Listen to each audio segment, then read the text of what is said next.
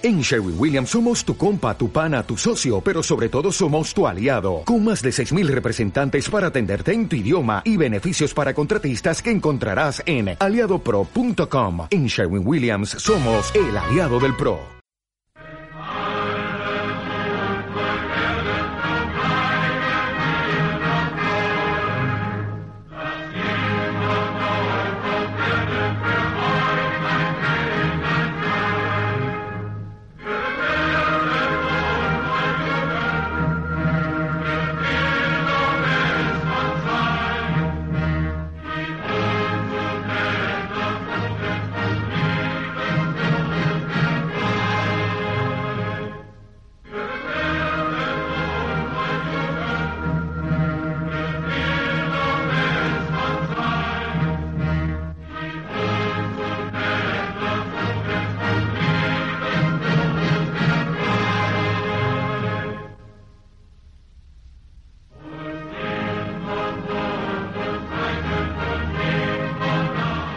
La mayoría de la gente sabrá que la Primera Guerra Mundial, al término de esta, las cosas no, no cambiaron mucho dentro de, del continente europeo.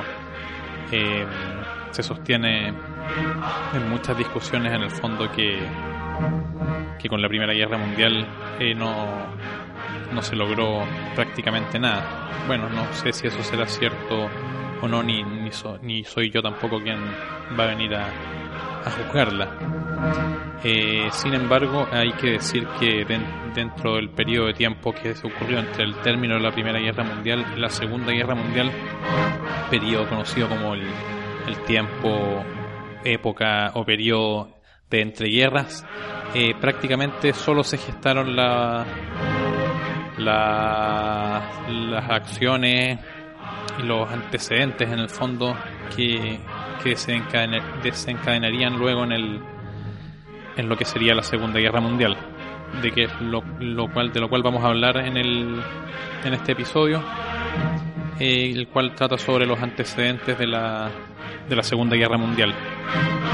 Eh, bueno, todos sabrán que el, al posteriormente a la Primera Guerra Mundial las cosas quedaron bastante revueltas en Europa.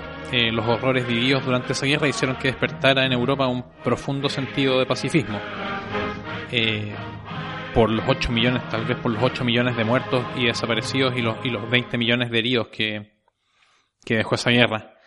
Eh, por lo tanto, se firmaron una serie de tratados de paz. El más importante fue el de Versailles, al cual en adelante llamaré Versalles, en, en, un español más, más plano, que ocurrió el que su firma fue hecha el 28 de junio de 1919 entre la derrotada Alemania y los aliados. Hubo otros tratados también como el de Saint Germain el 10 de septiembre de 1919 firmado entre Austria-Hungría y los aliados. El tratado de Neuilly el 27 de noviembre de 1919 entre Bulgaria y los aliados. El tratado de Trianón el 4 de julio de junio de 1920, firmado entre Hungría, como país independiente ya, y los aliados.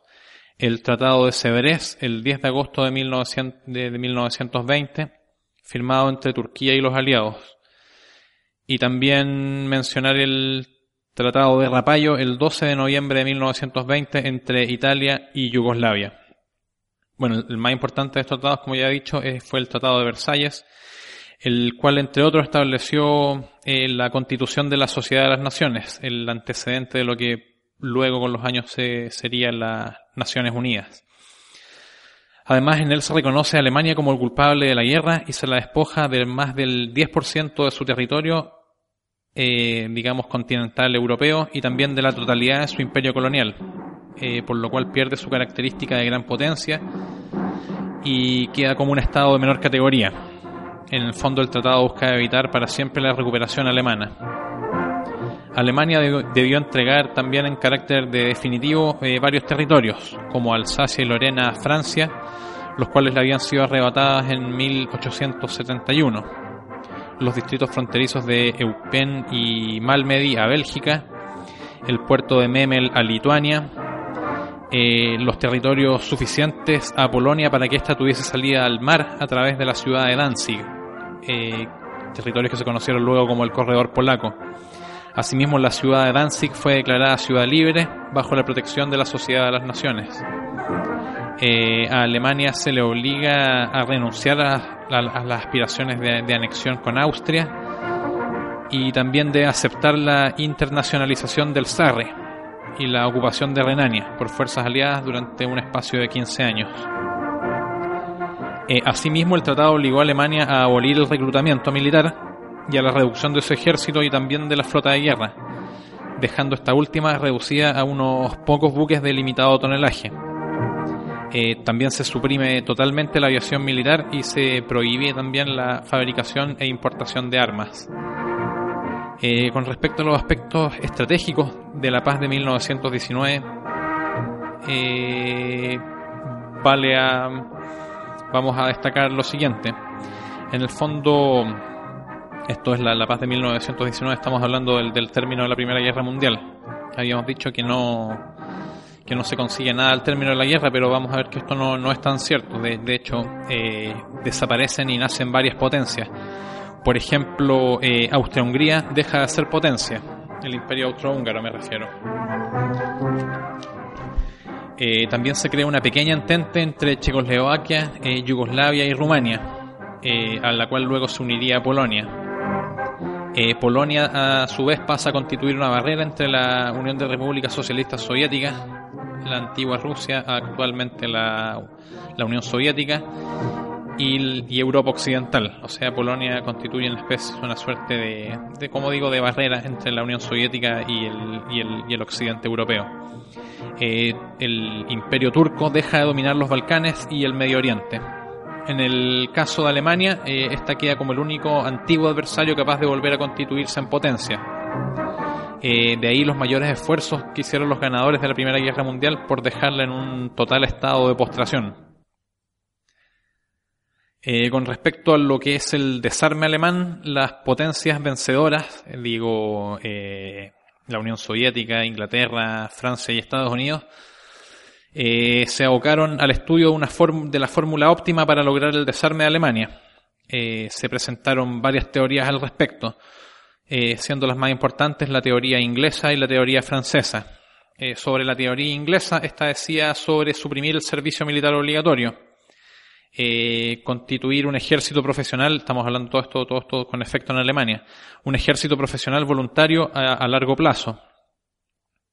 Propone un contingente máximo de 100.000 hombres encuadrados en, encuadrados en siete divisiones de ejército además de la ya mencionada limitación de la Armada y la supresión de la aviación de guerra.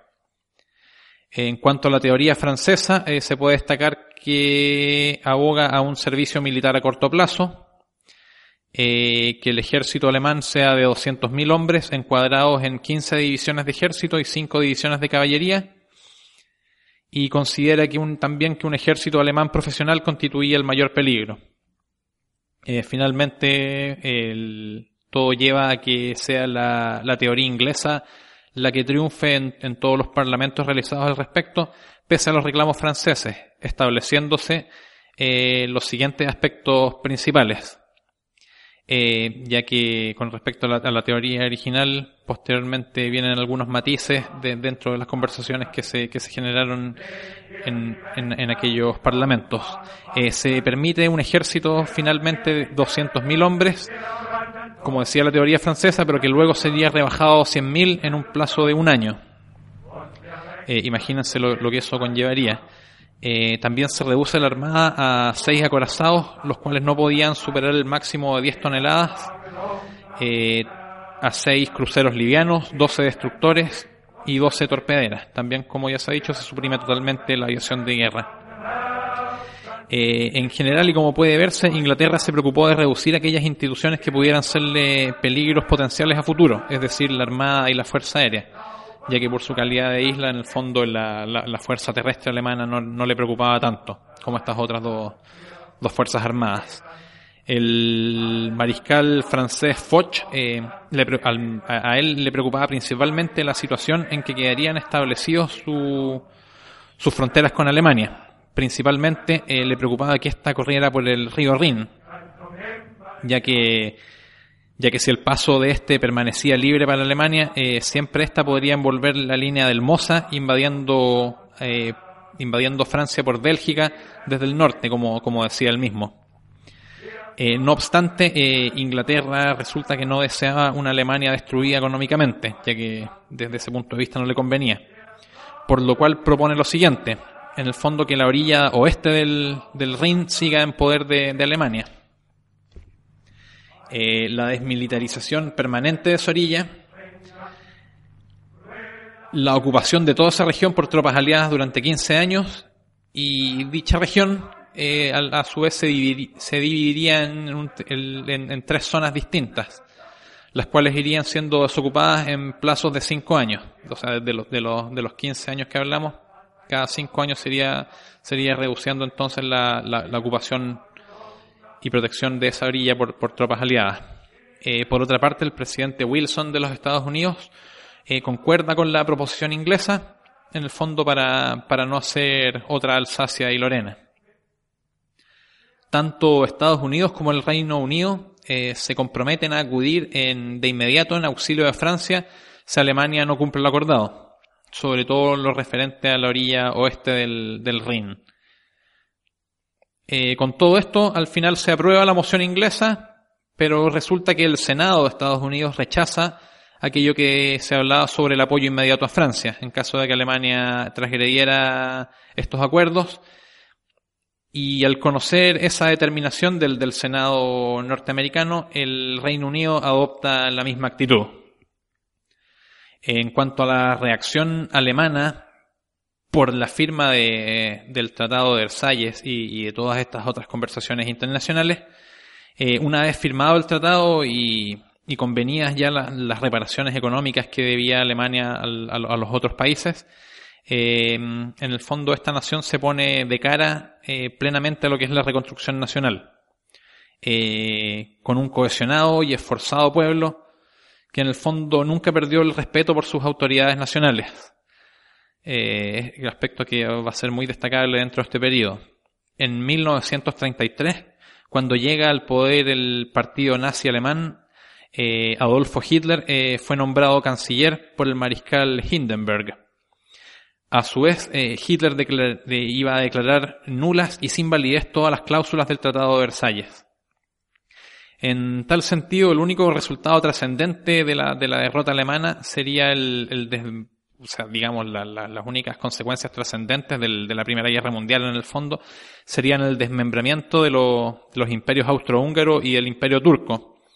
Y también la creación de nuevos estados, como lo fueron Austria y Hungría, ya, ya, ya no como imperio austrohúngaro, sino que como eh, naciones independientes. Eh, el, el crecimiento de Polonia el nacimiento de, de Checoslovaquia y también de Yugoslavia, que serían las consecuencias más preeminentes en el fondo de la Primera Guerra Mundial.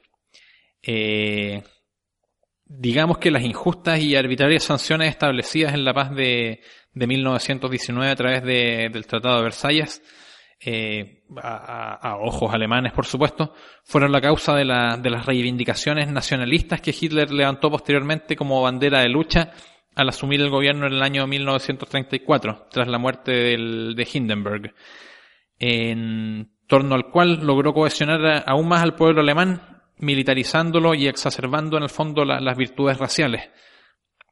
De tal forma que una vez repotenciada la capacidad militar alemana, eh, se, desencadenaría la, la Segunda Guerra Mundial.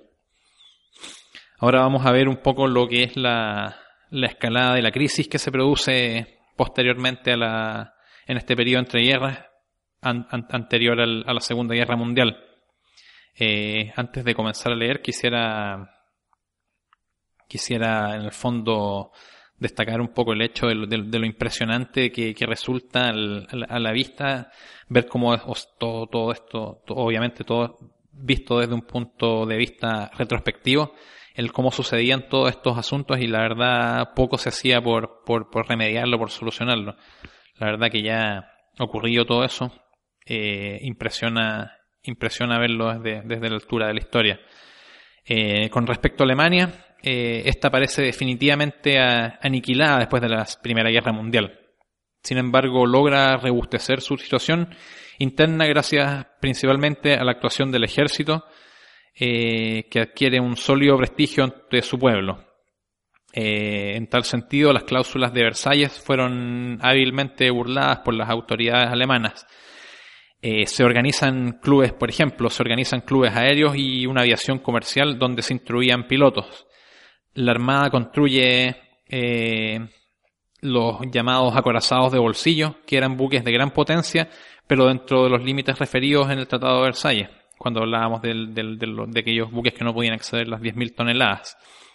Eh, un ejemplo de este es el, el, el, el, acorazado Graf Spee, eh, tan famoso. El ejército nunca llegó a reducirse a la cantidad de plazas, a la cantidad de plazas acordadas. Eso que hablábamos de, de que se reduciría a 200.000 hombres y luego en el plazo de un año a 100.000. Eso no ocurrió jamás.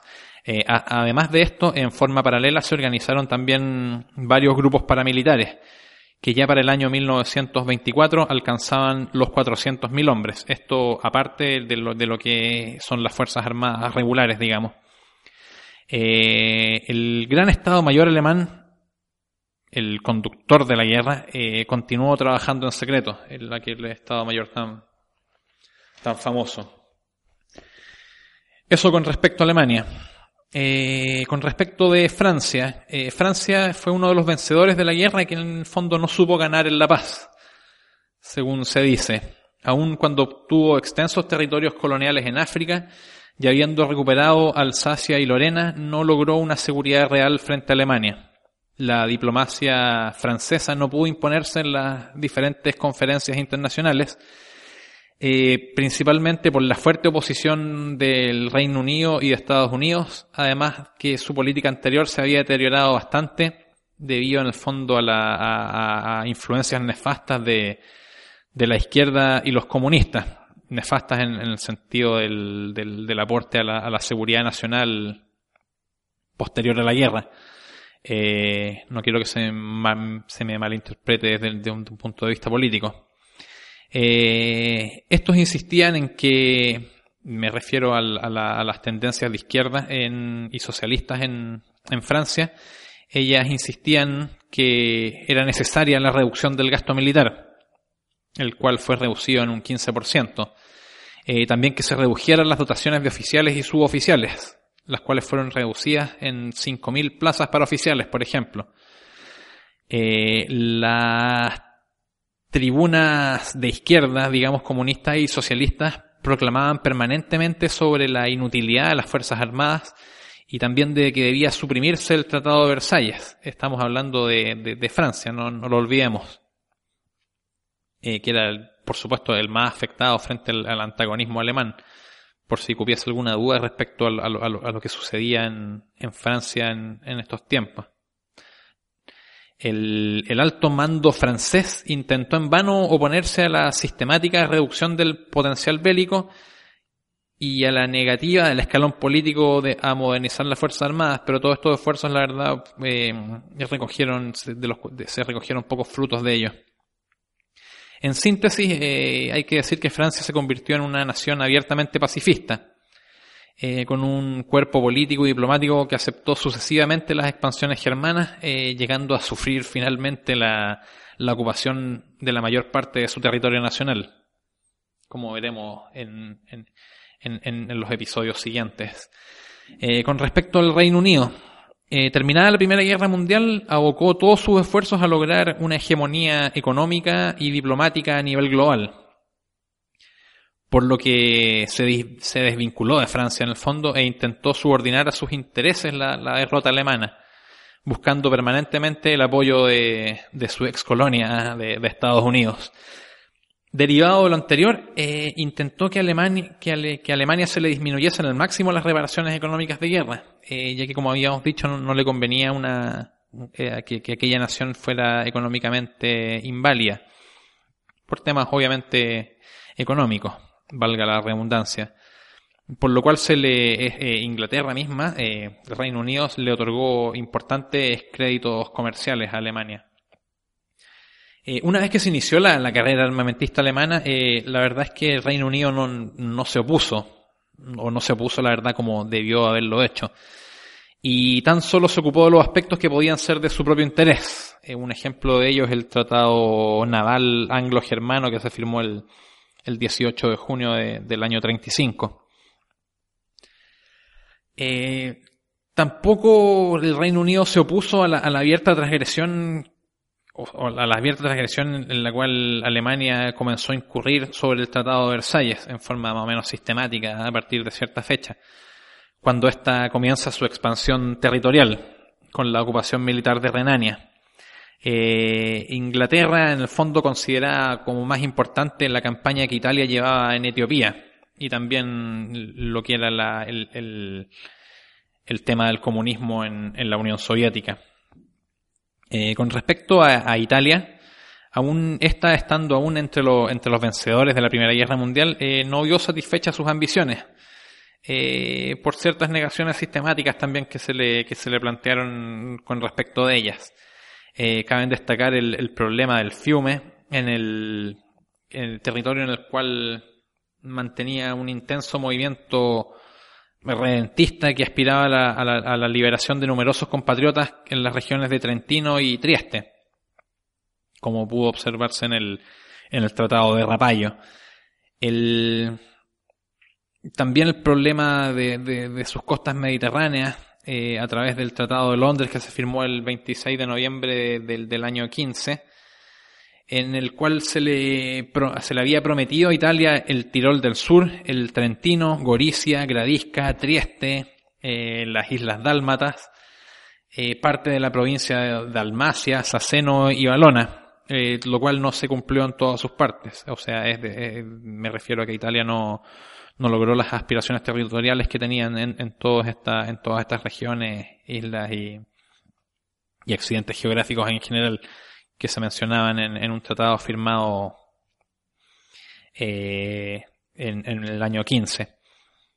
Eh, también existen en Italia problemas con, sus colonias eh, sus pretensiones coloniales, en el cual ve que sus intereses coloniales en África no fueron satisfechos de acuerdo a sus aspiraciones eh, motivado por todas estas, por, todos estos problemas que con respecto a, frustraciones aspirativas en, territoriales italianas eh, y también en gran parte por el advenimiento del fascismo que se produjo con la llegada al poder de Benito Mussolini. Eh, finalmente Italia termina adoptando una posición antagónica respecto a sus antiguos aliados, el que son el Reino Unido y Francia principalmente. Por su parte, Mussolini buscó el apoyo político y material de Hitler en, la campaña de Etiopía que ya habíamos mencionado. Eh, todo esto en el año 1933. Eso con respecto a Italia. Con respecto a Estados Unidos de América, eh, contrario a la promesa que había hecho el presidente Wilson sobre el apoyo a Francia contra las agresiones alemanas, el Congreso decidió la no intervención militar americana en Europa. Sin embargo, eh, mantuvo un estrecho apoyo a la política exterior británica y se apoyó con grandes capitales a la, recuperación de Alemania, como ya se ha observado anteriormente.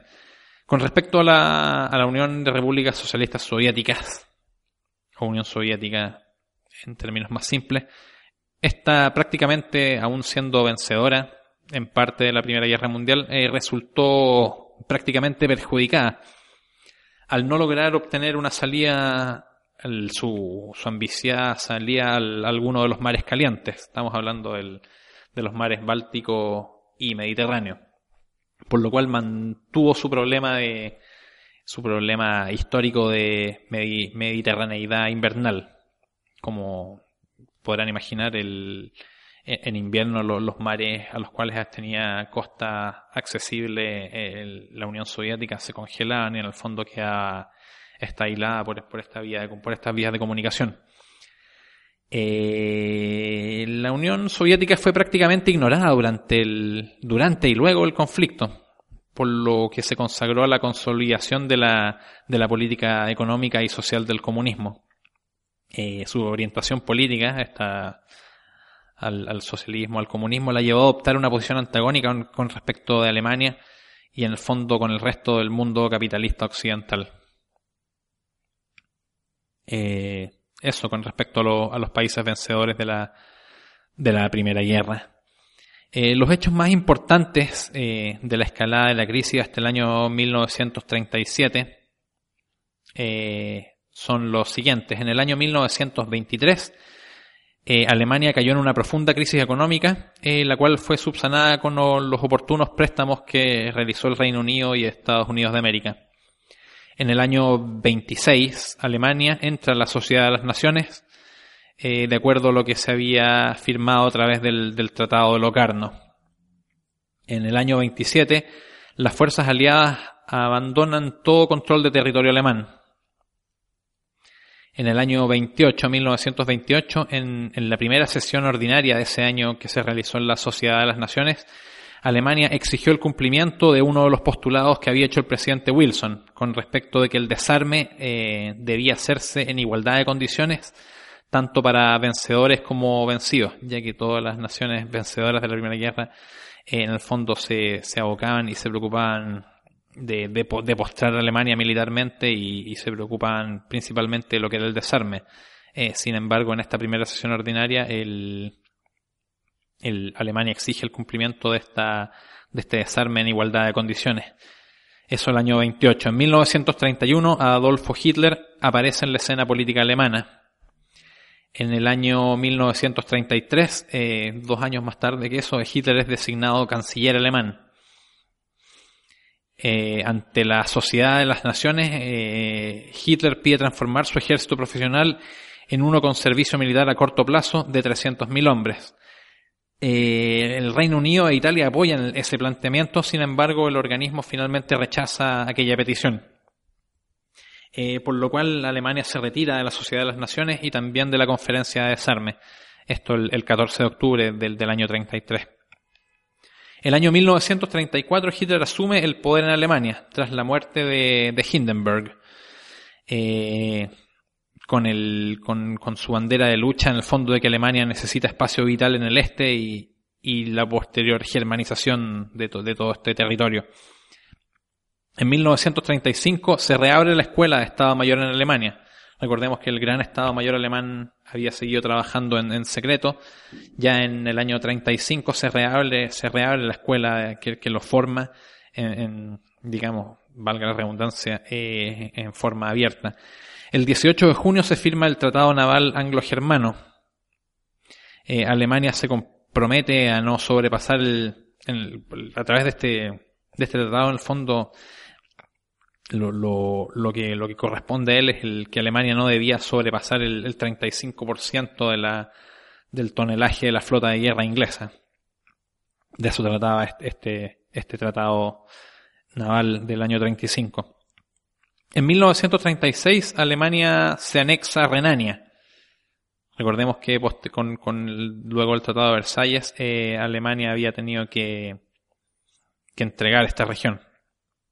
Eh, Alemania vuelve a anexársela tras un plebiscito local que le favoreció eh, con un, con un 98.79% de los votos. Como reminiscencia o anécdota histórica. Además, este mismo año, Hitler, el año 36, Hitler ordena la interrupción de los pagos económicos por reparaciones de guerra. Es decir, a partir de este año, Alemania desconoce su, sus obligaciones con, con, las naciones a las cuales debía indemnizar por, la guerra que ellos habían aceptado como culpables. En el año 1936 comienza la Guerra Civil Española, en la cual participó de algún modo u otro Alemania y la Unión Soviética en bandos opuestos. Eh, Alemania ocupó militarmente también este año la, la orilla oeste del Rin, Recordemos que años antes ya eh, los aliados habían abandonado toda ocupación militar del territorio alemán. Eh, ahora Alemania ocupa militarmente esta, esta, orilla del Rin y junto con ello ofrece su reingreso a la Sociedad de las Naciones dando garantías para la paz mundial. todo esto con el apoyo del Reino Unido, de Bélgica y de Italia. Francia, que no tenía poder militar, al final tiene que aceptar esta violación a los tratados de Versalles y Locarno. Así vemos como, como, Francia, en el fondo, producto de lo que habíamos hablado anteriormente, eh, debió ser testigo de todas estas transgresiones y, en poco pudo oponerse a todo esto. El 25 de octubre de este año 36 eh, se crea el eje Berlín-Roma. Y un mes después, el 25 de noviembre, Alemania y Japón suscriben el pacto anti-Comintern o el pacto anticomunista. La verdad no, no, no domino mucho el idioma alemán, así que me disculparán si, si cometo algún, algún fallo en su pronunciación. Vamos a tratar de evitarlo en todo caso. En el año 1937 eh, se firma un tratado formal de alianza entre Alemania e Italia. El 6 de noviembre de este año, Italia se adhiere también al, pacto este anticomunista que, que anteriormente había, se había firmado entre Alemania y Japón y el 11 de diciembre también de este año, Italia abandona la Sociedad de las Naciones. Ya a partir del año 38 vemos que comienzan a desencadenarse los sucesos más graves que luego eh, conllevarían al, desencadenamiento de la, de la Segunda Guerra Mundial.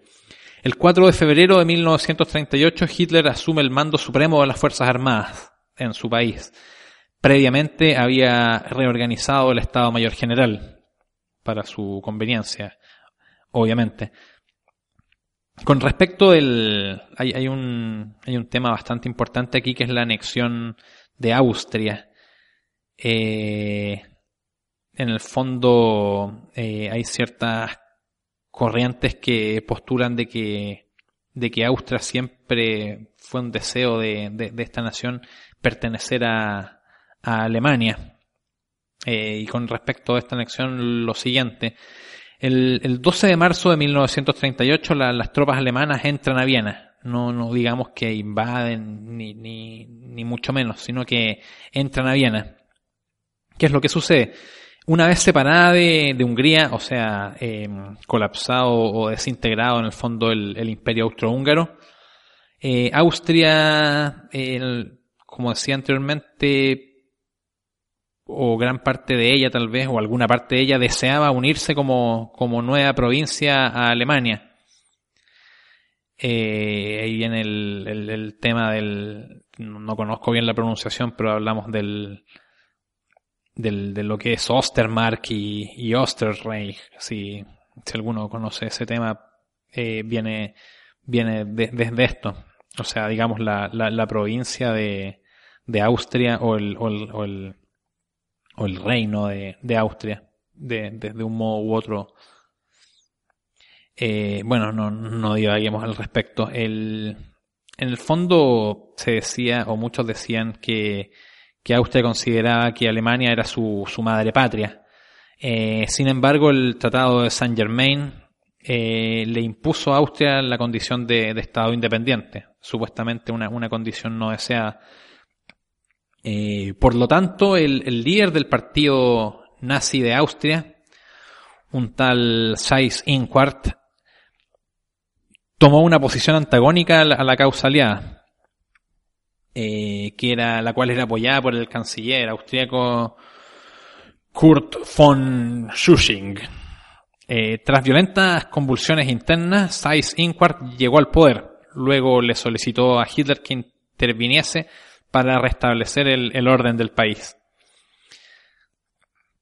Eh, estamos hablando todo esto del, no es que haya ocurrido todo ese mismo día, pero en el fondo el, todo esto a colación del, del, de las tropas alemanas que entran a Viena el, el 12 de marzo de 1938. El día siguiente, el 13 de marzo, Alemania se anexa a Austria con la entrada triunfante de, Hitler en la capital, Viena. El 2 de abril de 1938, Francia e Inglaterra reconocen la anexión libremente aceptada por Austria.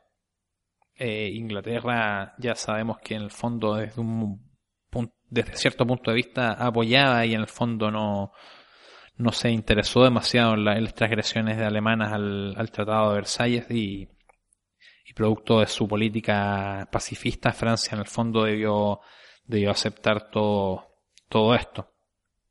Eso con respecto a la, a la anexión de Austria a Alemania. Ahora hablemos un poco sobre el problema producido en la, en la región de los Sudetes. Eh, los Sudetes es una región ubicada al sureste de Alemania, en la que a raíz de la formación de Checoslovaquia quedó integrada a ese o sea, separada de Alemania e integrada a Checoslovaquia en un, en un primer periodo. El 24 de abril de 1938 en Karlslav, eh, los alemanes de los estamos hablando de la ciudad de Karlslav, eh, los alemanes de la región de los Sudetes, eh, reunidos en un congreso, expusieron sus reivindicaciones. El líder de esta minoría alemana puso una serie de condiciones al gobierno checoslovaco, aprovechando la situación internacional creada por la, anexión de Austria, de la cual ya hablamos. El gobierno rechaza los cuestionamientos de, de, de este líder pero ante una inminente agresión por parte de Alemania decreta la, la movilización de sus Fuerzas Armadas. Estamos hablando de unos 170.000 hombres. Eh, los tratados existentes eh, comprometían a Francia y a otros países de la, de la pequeña entente a socorrer a Checoslovaquia ante una agresión a Alemania. Y también, producto de todo esto, de, las firmas e imposiciones de tratados, eh, también en el fondo obligaban al Reino Unido a apoyar a Francia. Sin embargo, no se cumplió lo estipulado en todo esto, eh, ya que Francia e Inglaterra no querían llegar a un enfrentamiento. Por otra parte, Italia apoyaba a Alemania. El 29 de septiembre de 1938 eh, se produce la conferencia de Múnich, o Múnich, como prefieran. como prefieran. Eh, las potencias involucradas en, en un intento de, de armonizar todos los problemas que estaban sucediendo eh, pero sin la participación de Checoslovaquia, acuerdan autorizar la ocupación de los Sudetes por parte de Alemania. Eso es lo que se conviene en esta conferencia de Múnich. Eh, posteriormente viene lo que sería la, la desintegración de Checoslovaquia, obviamente producida por el problema en los Sudetes. Durante la, conferencia de Múnich, Hitler señala que la que la cuestión de los sudetes era la última reclamación territorial que, Alemania tenía que hacer en Europa. Durante 1939 se produjeron serios incidentes y enfrentamientos entre checos y eslavos, principalmente por problemas raciales. Eh, vamos a ver que los problemas raciales posteriormente son, son la, madre de todos los problemas que posteriormente hubo en, en las naciones que se formaron a, al, tenor del, de la Primera Guerra Mundial. Estamos hablando de, Checoslovaquia, obviamente, y, también de, Yugoslavia. Bueno, durante el año 39 se producen, se producen estos incidentes en, en Checoslovaquia y Hitler eh, apoya hábilmente al, partido, digamos, o al, al, conglomerado que representaba a los eslavos, eh, logrando que estos declaren su independencia. Con lo anterior, eh, finalmente desapareció el antiguo el, Estado checoslovaco y, y anecdóticamente tal vez o muy muy muy hábilmente como desaparece este Estado eh, también con ello desaparece cualquier compromiso contraído con él en el pasado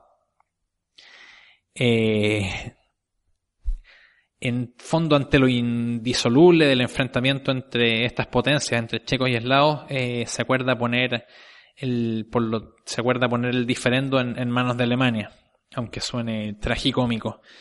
El 15 de marzo de 1939, eh, Alemania establece el protectorado de Bohemia y Moravia y ocupa militarmente Praga, que era la capital, digamos, checa.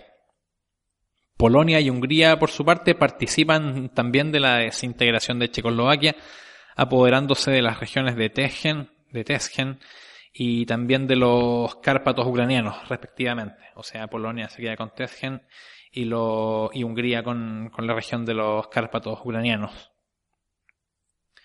Eh, ahora con respecto a la ocupación de Memel, eh, habíamos dicho anteriormente que Alemania posterior a la a la Primera Guerra Mundial había debido ceder el, los territorios de Memel a, a Lituania. El 23 de marzo de 1939, Alemania reincorpora el puerto de Memel al Reich, o digamos al, al, a, su territorio. Eh, Memel en el fondo jamás había sido lituano y se cuestiona en el fondo que fue un, error de los aliados haberle entregado estos territorios a este puerto a, a, Lituania. Eh, Memel había sido fundado por, por alemanes en, el año 1252 y como ya dije jamás había pertenecido a Lituania. Eh, esta violación, digamos, al Tratado de, Versalles, esta nueva violación al Tratado de Versalles, se produjo sin la más mínima oposición internacional, eh, cabe comentar.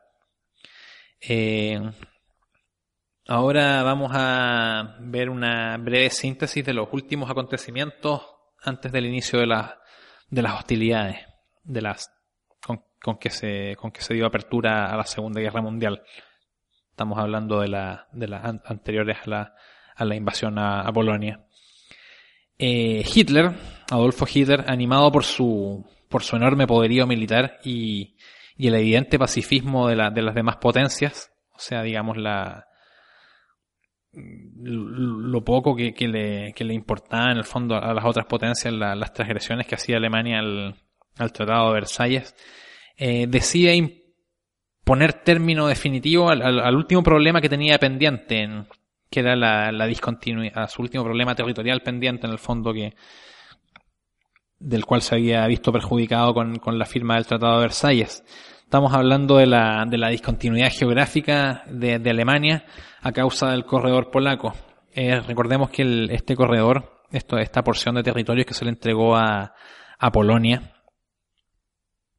eh, con la cual ésta accedía al, al, puerto de Danzig al norte, eh, se dividió la continuidad geográfica alemana, separando la, digamos, el, la, mayor parte del, territorio alemán de la región de, Prusia. Eh, la mayoría de, de, los habitantes del, puerto de Danzig, eh, la cual había sido declarada una ciudad libre, a través del Tratado de Versalles, la, mayoría de sus habitantes eran, eran alemanes. Eh, sin embargo, era evidente que cualquier agresión a, o, cualquier eh, cualquier ambición alemana llevada en términos físicos sobre esta región iba, iba a tener una respuesta adecuada. O sea, los alemanes sabían que, que, el, que, la, que la tribuna política internacional había sido bastante bastante tolerante con respecto a su a, su, a sus transgresiones al Tratado de Versalles. Sin embargo, ellos mismos tenían conciencia de que, de que ya hablar de la, de la reincorporación de Danzig y de los territorios del corredor polaco de vuelta a Alemania eh, eh, iba tal vez a ser la bota que realzara el vaso o, que eso ya iba a pasar a, otros términos. Eh, por eso mismo, a principios del año 1939, Hitler formuló una, una declaración que en el fondo decía más o menos que Danzig eh, volvería al seno del Reich, Polonia podría disponer libremente del puerto de Godinia en el mar Báltico, que Alemania podría construir eh, a través del corredor, del corredor polaco en el fondo, una carretera y un ferrocarril, un ferrocarril de alto nivel para unirse directamente con Prusia Oriental, eh, sobre los cuales tendría soberanía. Me refiero a la, a la, a la, carretera y al, y, al, y al ferrocarril de alto nivel. Alemania también reconocería todos los derechos económicos de Polonia en Danzig y consideraría como definitivas las fronteras, las fronteras establecidas en el Tratado de Versalles. Además, eh, Alemania ofrecía a su vez un tratado de no agresión por 25 años. Ese era el predicamento que formuló Hitler para tomar posesión de, de, la ciudad y puerto de Danzig. Eh, digamos, lo, lo, lo, que él pretendía y lo, y lo que ofrecía a cambio. Eh, sin embargo, todas estas, todas estas propuestas fueron rechazadas por Polonia. El 31 de marzo de 1939, el Reino Unido declara que, que intervendrá en, con todos los medios a su alcance ante cualquier agresión que se haga contra Polonia. Eh, Francia se adhiere a esta declaración a esta declaración de garantías. El 6 de abril de 1939, el Reino Unido eh, firma un pacto de ayuda mutua con Polonia. El 7 de abril de 1939, Albania es invadida por Italia. Se produce la invasión de, Albania por, por tropas italianas. El 13 de abril de 1939, Francia y Reino Unido eh, otorgan formalmente sus garantías a, Rumania y Grecia. Aquí vamos viendo ya cómo se van desencadenando los hechos y aquí es la parte vertiginosa que les comentaba al principio del, de, este resumen de, la escalada de la crisis, cuando se suceden los actos bélicos uno tras otro y, nadie hace nada por, por ponerle atajo. El 27 de abril de 1939 el Reino Unido decreta el servicio de conscripción. Aquí ya estamos en franca, en franca escalada ya. El 28 de abril de 1939 Alemania eh, denuncia el, el, un, acuerdo firmado por Polonia que regía por seis años desde 1934 y que establecía que, que Polonia abandonaría su, su, alianza con Francia y se retiraría de la, de la Sociedad de las Naciones a cambio de lo cual Alemania pondría término a su abierta hostilidad y se abstendría de formular demandas territoriales. En el fondo, Alemania denuncia este acuerdo que había firmado ella con Polonia. El 22 de mayo de 1939 se firma el Pacto de Acero entre Alemania e Italia, digamos entre Benito Mussolini y, y Adolfo Hitler. El 23 de junio de 1939 Bélgica confirma su neutralidad negándose a participar de las reuniones de Estados mayores eh, que se realizaron entre Francia y el Reino Unido. Eh, Bélgica otra vez cae en el, en el error de, creer que, que, el considerarse neutral la podría liberar del, de los efectos del, de la guerra que, que se avecinaba. El 23 de agosto de 1939, Alemania y la, y la Unión Soviética eh, firman un pacto de no agresión, poniendo fin a sus problemas fronterizos. Eh, las potencias occidentales eh, se sorprendieron de esto y, y reaccionan se reaccionaron de, del siguiente modo, en el fondo. El Reino Unido declara que no va a retroceder ante los acuerdos firmados y que por lo tanto mantiene sus obligaciones con, mantendría sus obligaciones con Polonia. En cuanto a Francia, estima que, que Polonia debía buscar una, una salida honrosa frente a todo esto y también el, el, los comandantes en jefe del, ejército y, y, y la, y de la, y de la Armada de, francesa declaran que sus medios están listos para actuar. Eh, ya el 25 de agosto de 1939, o sea, dos días posteriores a esta, al, pacto de este, a este pacto de no agresión entre Alemania y, y Rusia, el Reino Unido y Polonia firman una alianza formal. Eh, Hitler, por su parte, dice al embajador británico que las provocaciones polacas eran intolerables y que se había resuelto dar solución definitiva al, al problema de la, de la, frontera oriental alemana. El mismo día, estamos hablando del 25 de agosto, eh, dice el, em, Hitler dice al embajador francés que, que consideraba definitivas las fronteras actuales con Francia y que renunciaba también a Alsacia y Lorena, tranquilizando un poco al, gobierno francés al respecto. Eh, Alemania ahora inicia una acelerada concentración de tropas en su frontera con Polonia. Eh, a su vez, Polonia, frente a esta movilización alemana, decreta su propia, su propia movilización, eh, movilizando parcialmente sus fuerzas. El 28 de agosto, todo esto del año 39, estamos hablando obviamente, Reino Unido envía una carta a Alemania insistiendo en las negociaciones con Polonia tratando de, evitar un poco el conflicto. Al día siguiente, el, el 29 de agosto, Hitler responde que accedía a recibir un emisario polaco, pero que éste debía eh, poseer amplios poderes en un plazo de 24 horas. Eh, Polonia consideró aquello una propuesta humillante y por lo tanto la desatiende. El 30 de agosto, eh, Berlín declara vencido el, plazo para Polonia, este plazo de 24 horas que, había concedido el día anterior. Por lo cual Varsovia decreta la movilización general frente a la inminente agresión alemana. El 31 de agosto Polonia ordena a su embajador entablar conversaciones con, con la Cancillería alemana.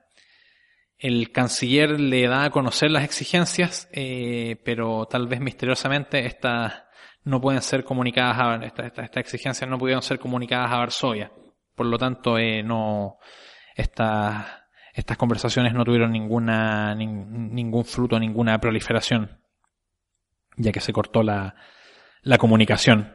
Mussolini, por su parte, propone una reunión entre Alemania, Francia, el Reino Unido e Italia para solucionar amistosamente el problema.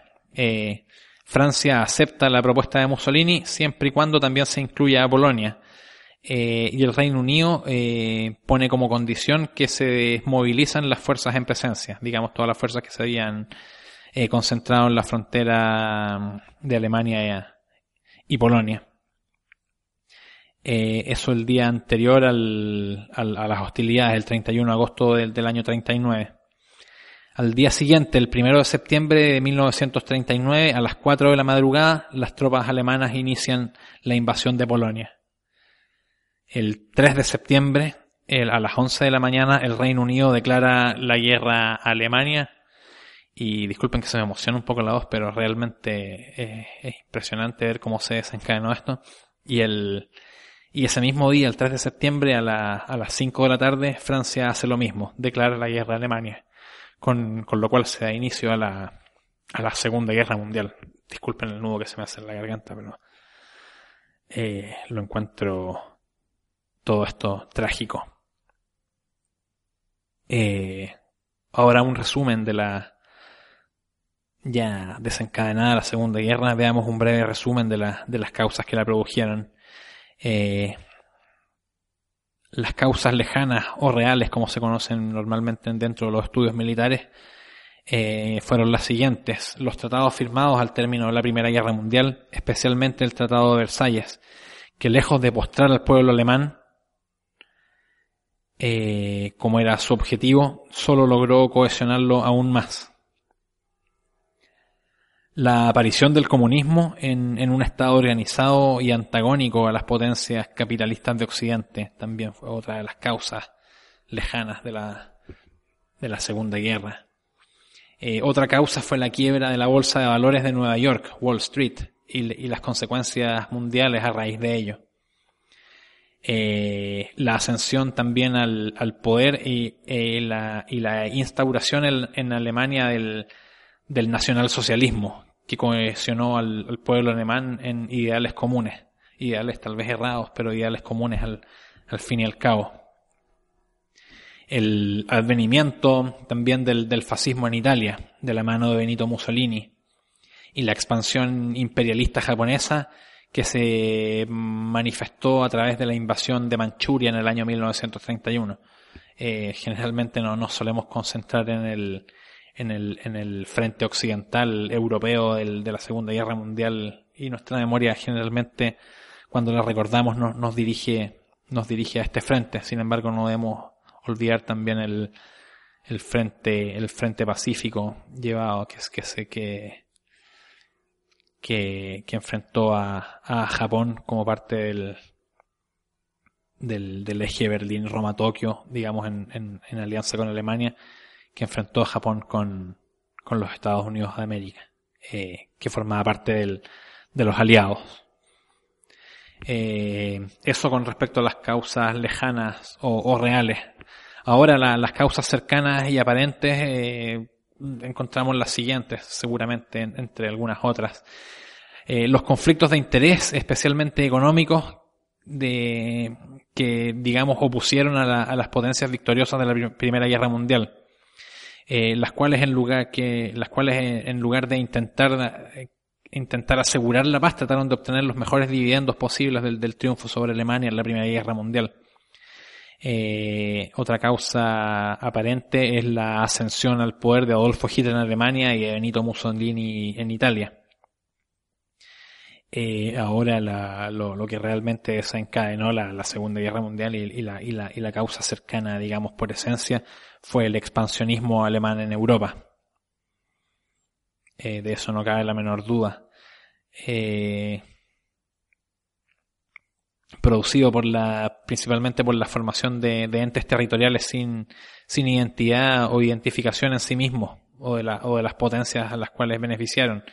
Estamos hablando de, del, del, puerto de Danzig, del puerto de Memel, la región de los Sudetes, el Sarre, etcétera, de las cuales Alemania logró logró por esto por este mismo sentido a, las cuales logró expansionarse, a Austria también y tantas otras.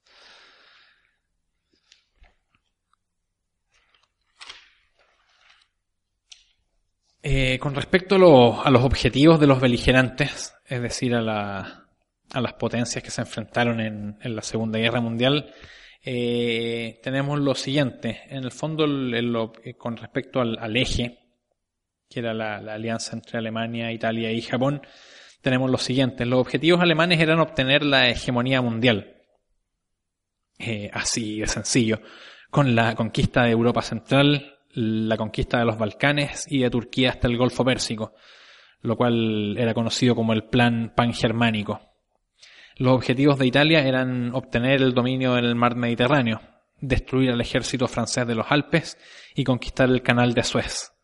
Los objetivos de Japón eran obtener el dominio absoluto de la, de, la gran Asia Central y conquistar un amplio arco de seguridad para proteger al imperio japonés.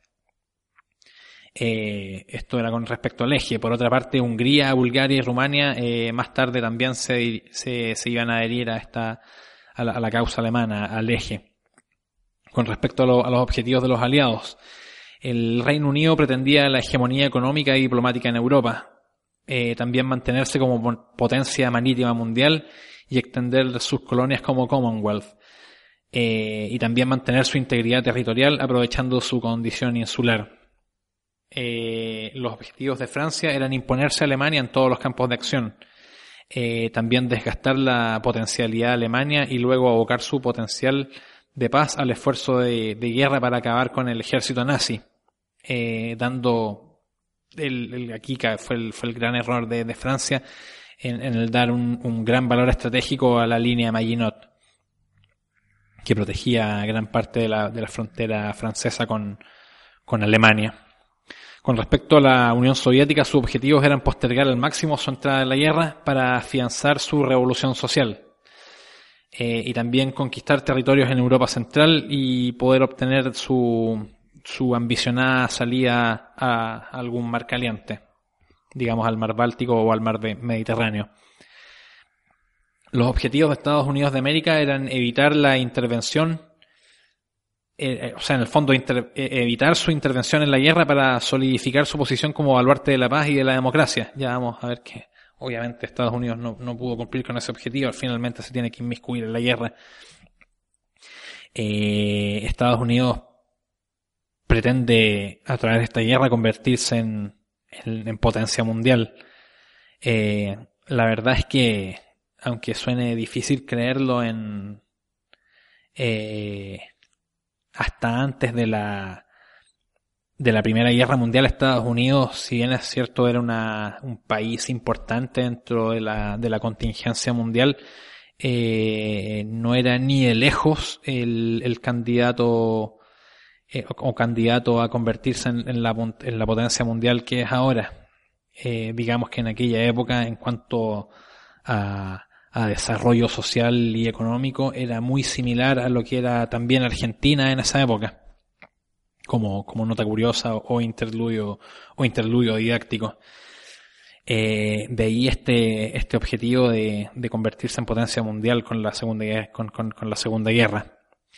Eh, luego del ataque a Pearl Harbor, en el fondo, el Estados Unidos se ha obligado, en cierto modo, a, a entrar en la guerra por parte de los aliados. Eh, más tarde, hasta el día de hoy, aún continúan las discusiones respecto a, a, la polémica del, de ese ataque a Pearl Harbor, pero no nos vamos a desconcentrar en, en eso. En el fondo era si, si realmente Estados Unidos sabía de, de que se iba a producir ese ataque o no. En el fondo se teme que, que Estados Unidos estaba buscando una justificación para entrar en la guerra y ahí de, hacerse, de, que se hayan hecho los locos con respecto a ese ataque, que al parecer eh, conocerían aquellos planes por parte, por parte de Japón. Bueno, eso. Eh, seguimos con los aliados. Eh, no tanto el de los aliados. Eh, los objetivos del, del, de, Holanda, en el fondo, era mantenerse neutral ante la inminencia del conflicto y a lo más defender su integridad territorial del país. Lo mismo que perseguía Bélgica. los he mencionado entre los aliados, más que nada Holanda y Bélgica, porque, porque fueron parte de, los, perjudicados en el fondo y, durante el al comienzo de, de las agresiones alemanas. Eh, posteriormente otros países se adherieron también a la causa aliada. En el fondo, muchos de ellos llegando a participar incluso solo en forma meramente nominal. Al final adhieren a la causa aliada eh, la inmensa mayoría de los, de, los, de los gobiernos del mundo.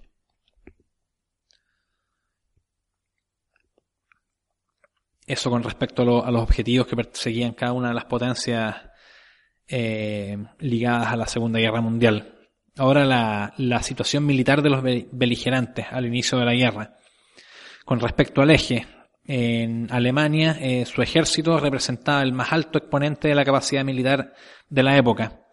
Era potencialmente superior en organización, entrenamiento, disciplina a cualquier otro ejército y sus mandos eran, digamos, excelentes. En cuanto a la Armada alemana, basaba su potencialidad en la fuerza marítima y en los novedosos acorazados de bolsillo, del, mismo modo que también en, su fuerza de submarinos. El mando y el entrenamiento de la Armada eran excelentes también.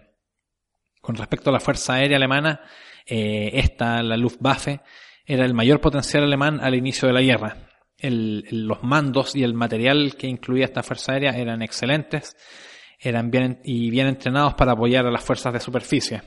En sus filas existía una notoria influencia política nazi, eh, digamos mayor incluso que la que había en la Armada y el Ejército. Eh, aquí no eh, mencionamos al Ejército, la Armada y la Fuerza Aérea como como instituciones instituciones de las Fuerzas Armadas alemanas, no, no vamos a mencionar a, la, a las Waffen SS, valga decirlo. Con respecto de la situación militar italiana, eh, la prepara, el, con respecto al, al, ejército y la fuerza terrestre de esta, la preparación e instrucción era de carácter regular. El material era de mala calidad y antiguado, me refiero al material de guerra. La moral era baja debido a la desconfianza entre el alto mando, los oficiales y la tropa.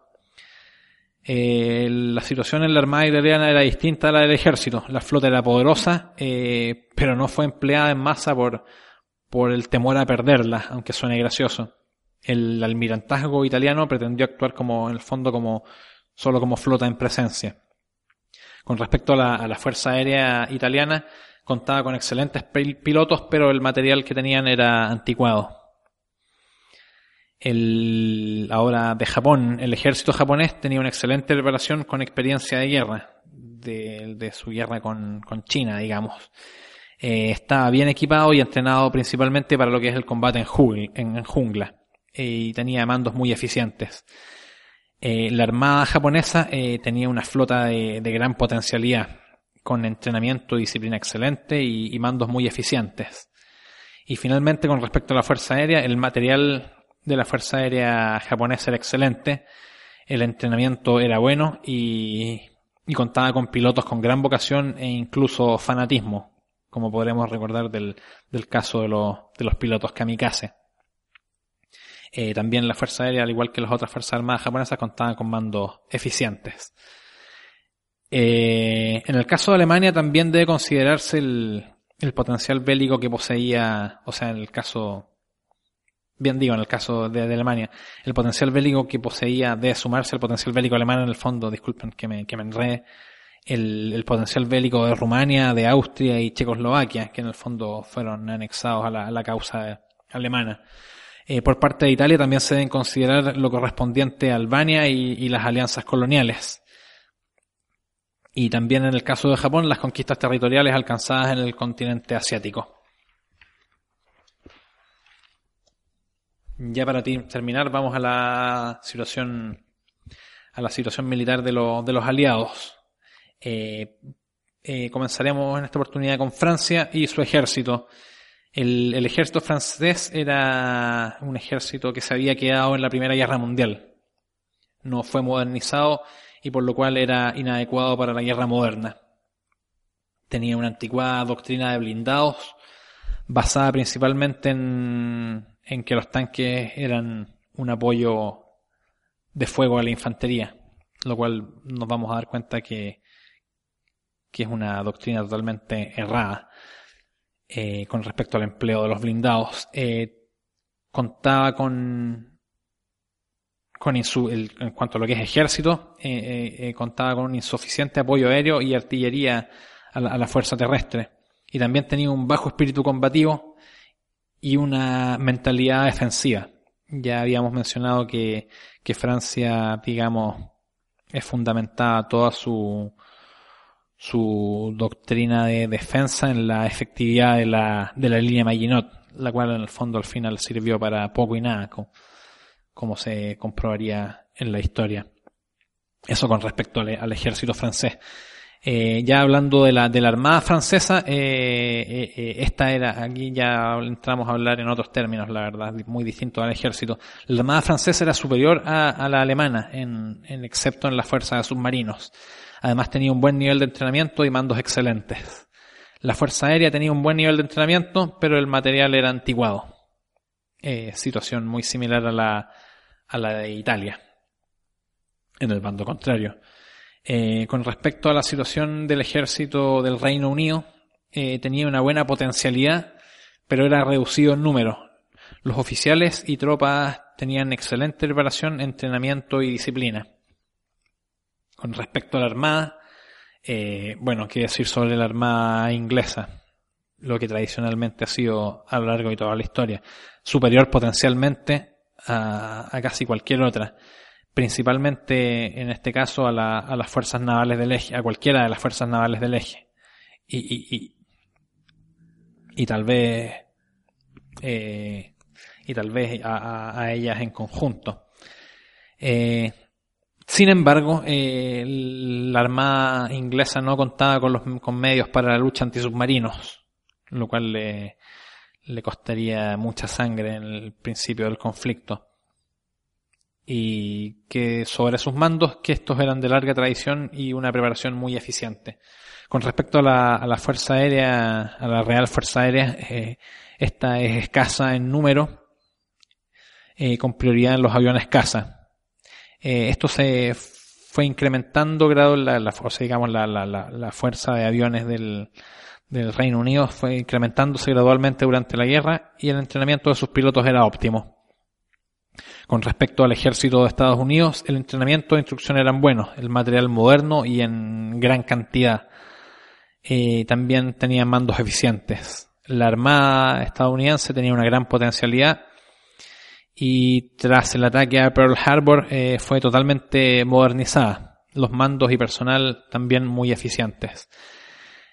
Eh, con respecto a la Fuerza Aérea estadounidense, el entrenamiento y la instrucción eran buenos. Eh, recordemos que, que desde antes que, que Estados Unidos entrara de pleno en la guerra, ellos habían apoyado a, al Reino Unido con enviando, enviando pilotos. Tenían material moderno y en gran cantidad y los mandos y el personal eran eficientes. Y finalmente, con respecto a, con respecto al, al, a, la, a la Unión Soviética, el, su ejército tenía un entrenamiento e instrucción buenos. También contaban con buenos mandos y aunque el material inicialmente fue, era anticuado, eh, luego fue modernizado con el apoyo de los aliados, especialmente de Estados Unidos. Posteriormente vamos a ver que lo, especialmente los los carros blindados eh, soviéticos van a, van a ser los más trascendentes de la guerra. Con respecto a la Armada Soviética, el entrenamiento e instrucción buenos, mandos también buenos, aunque su flota de guerra era reducida. Y con respecto a su fuerza aérea, inicialmente su entrenamiento era mínimo, eh, pero fue una situación que fue solucionada con instrucción y apoyo prodigado por los aliados. eh, antes de la Segunda Guerra Mundial, decir que la Fuerza Aérea Soviética contaba con 6.000 aviones de combate. A todo este potencial bélico debemos debemos mencionar que, y también luego mencionando también a, Bélgica y Holanda como, como, parte de los aliados, aunque habían declarado, habían declarado neutrales, decir que, que ambos carecían de armada y Holanda tampoco tenía fuerza aérea. El, el personal, sin embargo, de sus ejércitos era de excelente capacidad profesional, del mismo modo que se vio en la, en la Primera Guerra Mundial, eh, pero carecían ambos países de, de material adecuado, el cual era más propio para enfrentar sus amenazas en el fondo, debido a que este material era más propio de la Primera Guerra Mundial. Bueno, eh, hasta aquí lo dejo. Eso sería la, en este episodio sobre antecedentes, los antecedentes, el periodo entre guerras y los antecedentes de la, de la Segunda Guerra Mundial. Hasta pronto. Janssen, il est temps.